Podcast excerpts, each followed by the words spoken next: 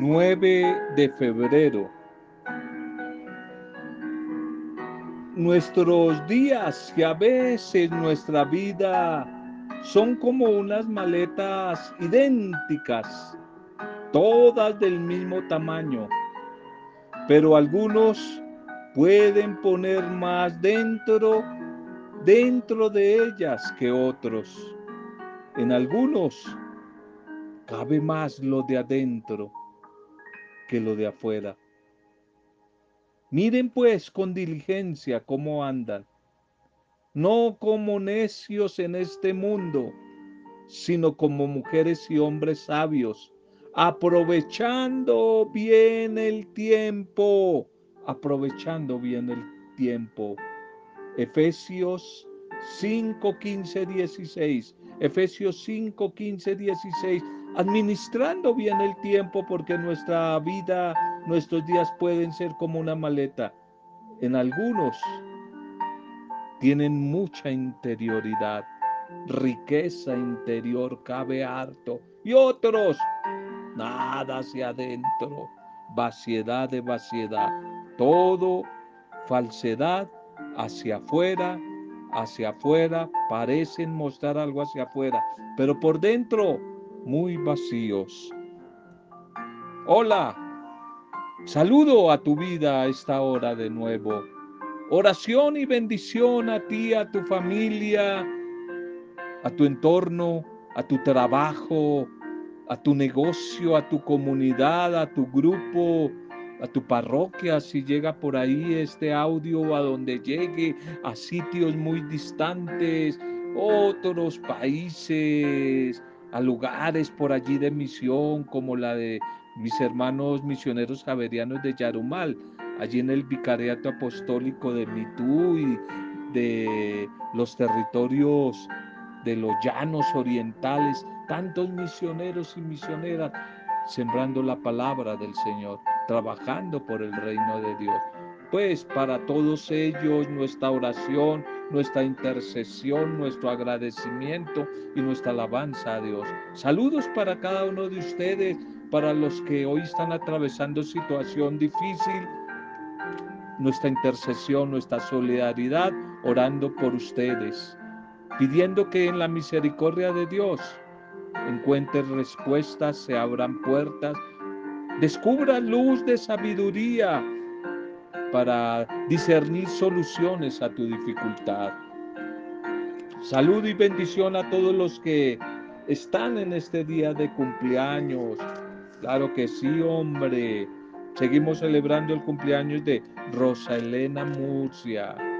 El cumpleaños lo seguimos celebrando. Rosa Elena, damos gracias al Señor por ella.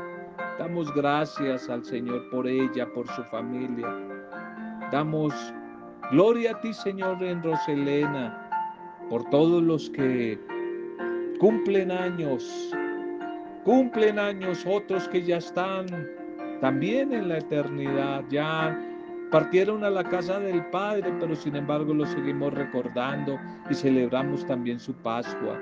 A parejas que están con algún tipo de celebración de aniversario.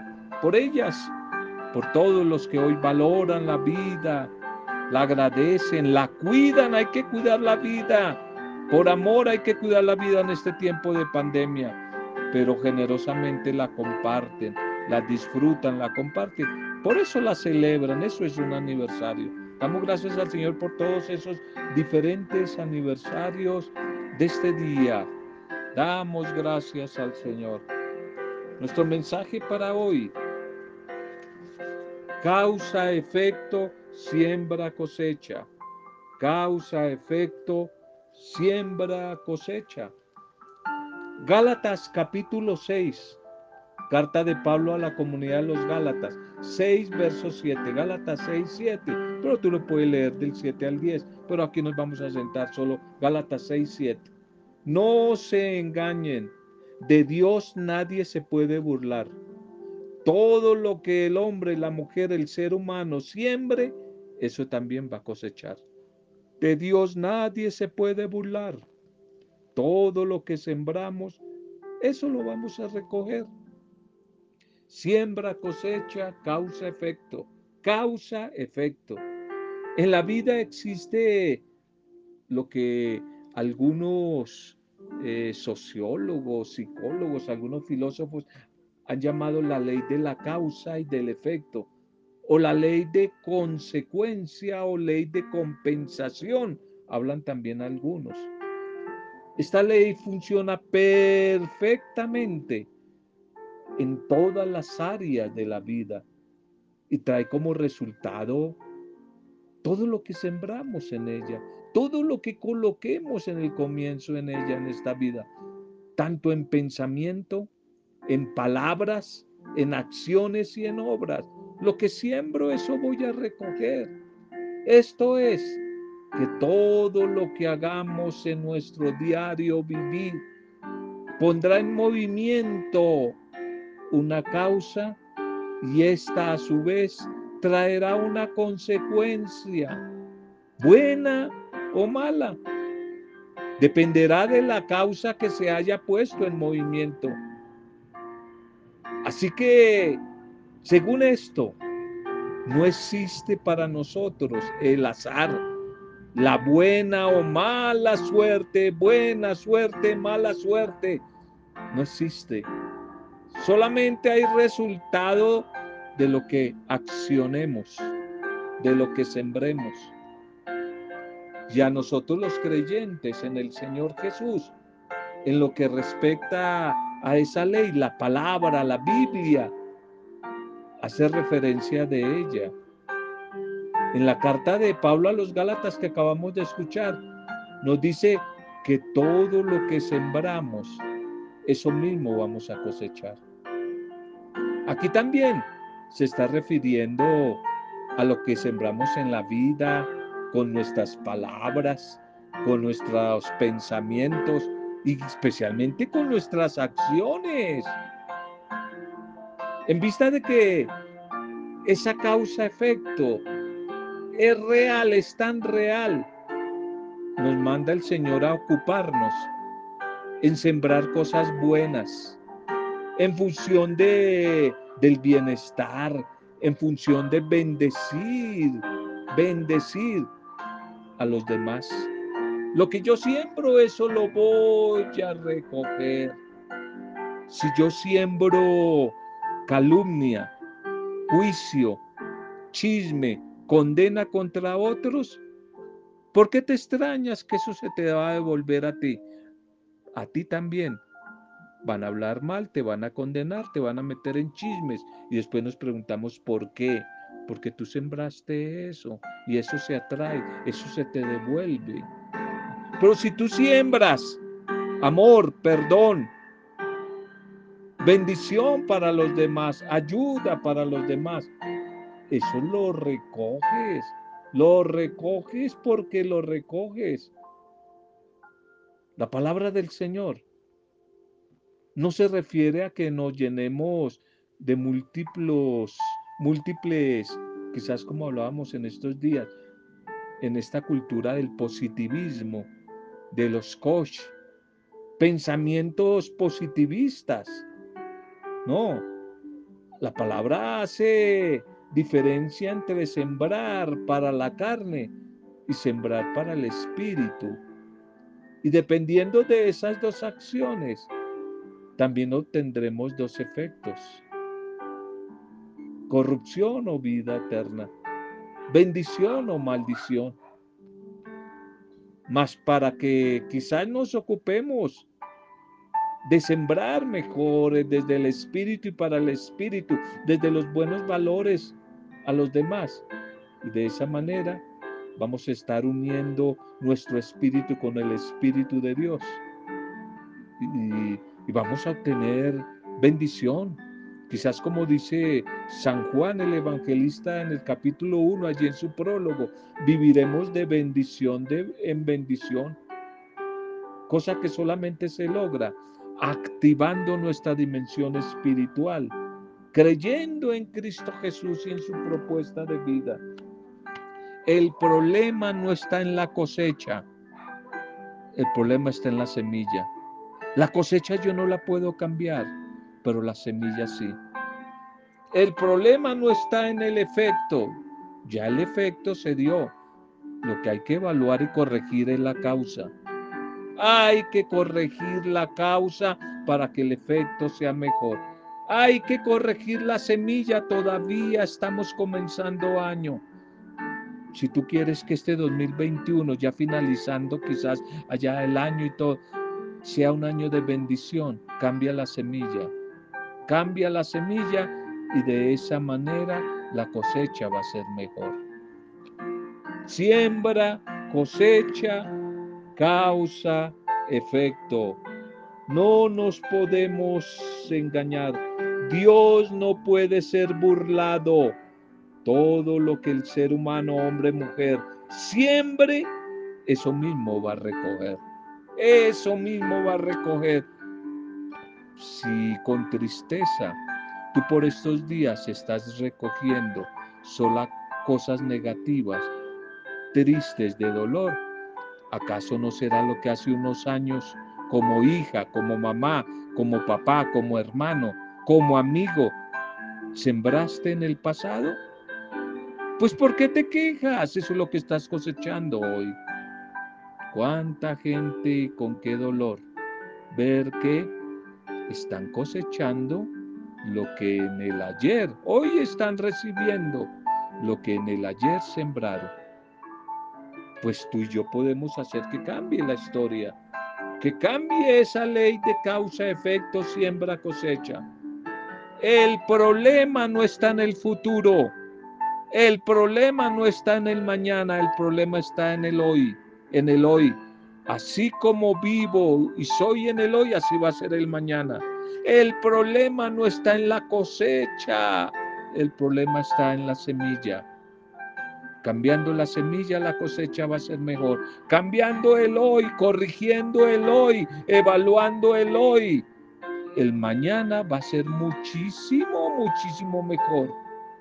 Tanta gente en la edad adulta, en la ancianidad, que están recibiendo la cosecha de una mala siembra, de su juventud, de su pasado.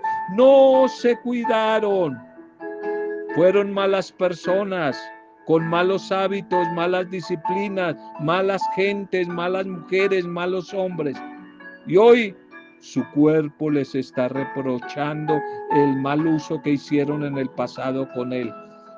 No tuvieron en cuenta la dimensión emocional, la dimensión almática, la dimensión espiritual. No tuvieron en cuenta en su juventud a Dios.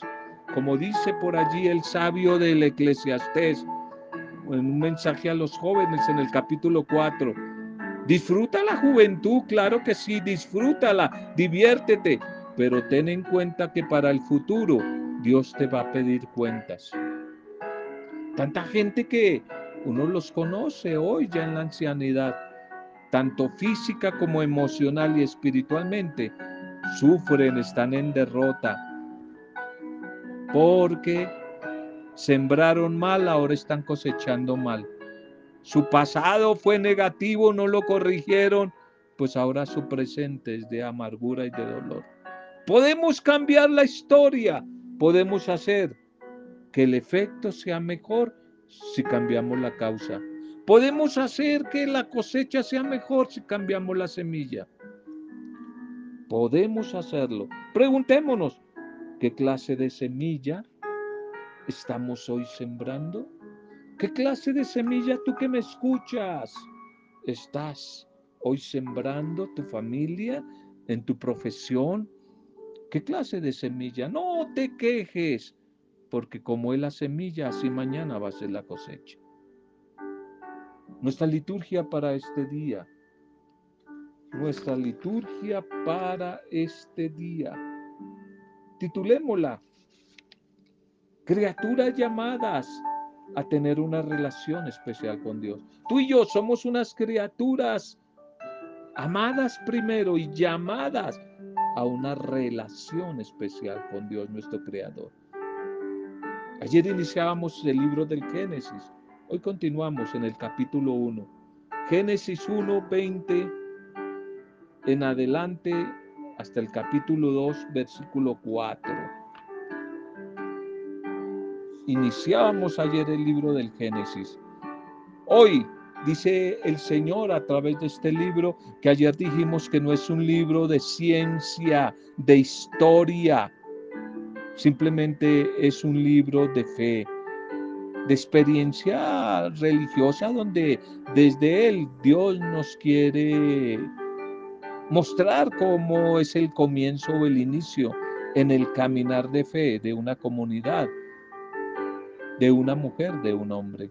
Y ayer nos daba datos preciosísimos sobre el Dios que por amor crea y luego permite que el ser humano vaya evolucionando.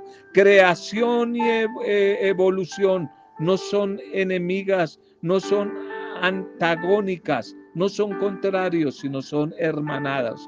Creación y evolución. Primero Dios crea y después vamos evolucionando. Y Dios que crea y dice que todo es bueno. Hoy dice el Señor, hagamos al hombre, a la mujer, a nuestra imagen y semejanza.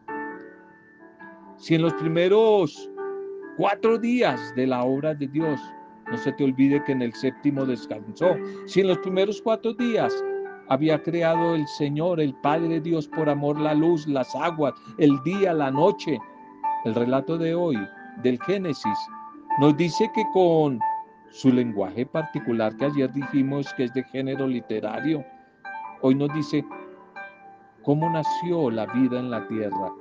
¿Cómo nació la vida en la tierra? Primero, la vida en las aguas marinas.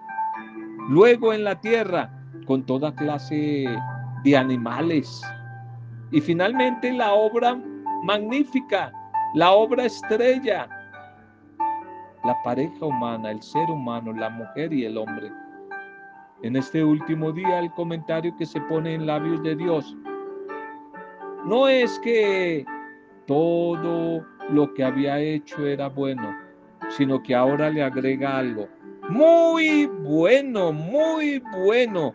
Si al crear los animales, las plantas, las montañas, los mares, dijo, y dio vio Dios que era bueno. Ahora al crear a la mujer y al hombre dijo, esto no solamente es bueno, sino muy, muy bueno, excelente. El hombre y la mujer aparecen como la cumbre de la creación. Todo lo demás, animales, plantas, son añadiduras, son juguetes, estaban previstos al servicio del ser humano, de ellos, de la mujer y del hombre. Y el séptimo día descansó Dios de todo el trabajo que había hecho. Frase quizás en la que se motiva el famoso Shabbat, el descanso del día séptimo, que para los judíos es el Shabbat, el sábado. Shabbat, Shabbat significa descanso. Sábado significa descanso, el Shabbat en hebreo. Dejando a un lado el mandamiento de Dios, más adelante los hombres se van a perder de disfrutar la bendición de este Shabbat, de este descanso. Leemos en esta primera lectura de hoy con gran agrado el esquema de otra manera muy narrativo, muy interesante que nos quiere el autor mostrar. Este lenguaje maravilloso que no quiere ser científico, volvemos a hacer ese énfasis, o histórico, no es científico ni histórico, no se puede comprobar en la historia, menos en el laboratorio en la ciencia, lo decíamos ayer, pero que presenta una intención religiosa, espiritual para nosotros los creyentes, para el que no es creyente, no sirve de nada, pero para nosotros es una narración demasiado interesante, donde Dios nos está diciendo que todo procede de Él, que Él es el creador de todo y que todo lo ha pensado para bien de la raza humana. Vio que era bueno. Por una parte miramos a Dios el creador, el que nos comunica su ser y su vida. Y todo lo bendice y todo lo llena de su amor, es decir, de su espíritu. Y esta primera creación la completará con la nueva y definitiva creación en Cristo Jesús. En la que nos comunicará de modo total, de todo pleno, más pleno, la participación por amor de Él en nuestra vida, en nuestra vida cotidiana. Pero tal vez por otra parte contemplamos la belleza y la ternura, la bondad de todo lo creado, desde los espacios separados por millones de años luz, hasta quizá los más simpáticos colores de una flor, de una mariposa. Aquí es donde los ecologistas, los naturistas, pueden encontrar la mejor motivación de su empeño, de su empeño por la defensa y protección de la naturaleza. También aquí podríamos reafirmar nuestra postura positiva hacia el cosmos como obra de Dios para nosotros, sobre todo en el domingo, día de un encuentro continuo, también con la naturaleza que Dios pensó para el descanso. De la misma naturaleza que Dios pensó como alimento y regocijo de nuestras vidas. Finalmente, recordamos que Dios creó la pareja humana. Creó al hombre, creó a la mujer a su imagen, a imagen de Dios los creó. Hombre y mujer los creó. Ahí se afirma la dignidad y la igualdad. Igualdad, equidad, no jerarquía, no dominio. Igualdad del hombre y de la mujer. Del hombre y de la mujer. La equidad. En este pasaje descubrimos que lo que somos como seres humanos en el plan de Dios, que una vez creados somos sus representantes, como va a decir muchísimo más adelante San Pablo en el Nuevo Testamento, somos sus embajadores aquí en la tierra. Sin embargo, el texto quiere agregar otra nota que nos recuerda que somos distintos de Él, que no somos dioses, somos criaturas del Creador, no somos creadores, somos criaturas, no somos dioses. Esto es lo que hace el texto cuando dice que somos semejanza suya, que hemos sido creados a imagen y semejanza suya. Esta imagen y semejanza no pertenece al varón o a la mujer, sino al ser humano, sea masculino o femenino. El hecho de que seamos imagen y semejanza del Creador determina nuestras relaciones con Él, con el entorno, y con otras personas, con las diferentes personas, también va a originar eh, la manera como nos relacionamos con los demás. El salmo para hoy es el Salmo 8. Qué hermoso salmo. Señor dueño nuestro, qué admirable es tu nombre en la tierra nada más para orar y responder a esta primera lectura que este salmo, donde se nos habla magníficamente del hombre, de la mujer, como la gran creación de Dios. Este es un canto, es como un comentario poético a este primer capítulo del Génesis, donde se reconoce que todo ha sido hecho por Dios para el ser humano y este ha sido hecho para que dé gloria, para que dé gloria y para que dé alabanzas, alabanzas al Señor. El Evangelio para hoy. Marcos capítulo 7, 1 al 13. Marcos 7, 1 al 13 texto del Evangelio de Marcos. correspondiente para este día, nos presenta quizás dos actitudes que van como en contraposición. La de los fariseos, que lleva a la opresión, a la esclavitud de esas prescripciones o doctrinas humanos, de leyes humanas. Y la de Jesús, quien al reafirmar la importancia de la palabra de Dios, hace posible la liberación, hace posible la conversión, la conversión de la dureza de corazón y ser dóciles, dispuestos, disponibles hacia el don del amor. La ley, la norma, la doctrina desvirtúa el Evangelio. Ella, al separar a Dios del hombre, impide que reconozcamos que Dios está ya presente a través de Jesús en medio de nosotros y hace que nos inclinemos más por las viejas tradiciones de autoría netamente humana y dejemos a un lado no los mandamientos, sino el mandamiento de Dios, que es el mandamiento del amor, jueves santo. Dios el Señor quiere al hombre libre en su totalidad, feliz en su integralidad, sin divisiones, sin fragmentaciones. Quiere una obediencia sincera y profunda. A él le disgusta, le choca, no le gusta la falsedad, la mentira, la hipocresía de la doble vida, la aparente y la real. Jesús el Señor condena abiertamente esa observancia externa, exagerada y fanática de las normas y de las leyes, por cuanto son síntomas de la ausencia interior de Dios.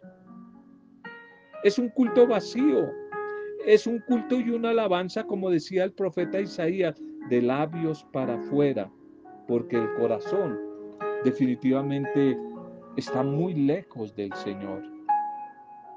Dejan a un lado el mandamiento de Dios ustedes los fariseos para aferrarse a esas leyes, a esas normas, a esas tradiciones de los hombres. Es un choque de Jesús contra estos dirigentes de la religión, la tirantez entre él y, y este grupo cada día es más fuerte. Hay algunos que han venido de la capital de Jerusalén. Y en esta vez, quizás por cuestiones de lavarse las manos como en estos días. Hay que lavarse en todo momento las manos y no las manos antes de comer. Ciertamente un tema que a nosotros no nos parece demasiado importante, a no ser en este tiempo de la pandemia. Pero este asunto de lavarse las manos le sirve a Jesús para dar consigna de conducta a sus seguidores. Jesús condena, critica, fustiga una vez más ese excesivo fanatismo, legalismo de algunos letrados y fanáticos de esa religión. De este episodio de las manos limpias pasa otro que a él le parece más grave porque a base de interpretaciones caprichosas llegan a anular el mandamiento de Dios, el amor, que sí es importante, es el más importante, con la excusa de las tradiciones o normas humanas. Dejan a un lado el mandamiento de Dios, que es el amor, para aferrarse a tradiciones inventadas por ellos, por ellos, por los hombres. Todos podemos, tú y yo, tener algo de fariseos en nuestra conducta, en nuestra fe. En la iglesia hay muchas mujeres y hombres y espiritualidades demasiado fariseas. Por ejemplo,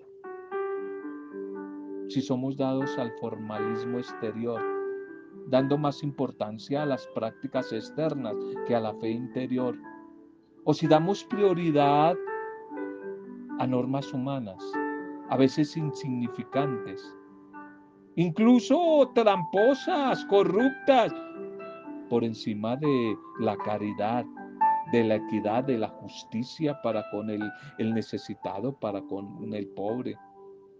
Tal vez nosotros no seremos capaces de perder el humor o la caridad por cuestiones tan bobas, tan nimias como el lavarse o no lavarse las manos antes de comer.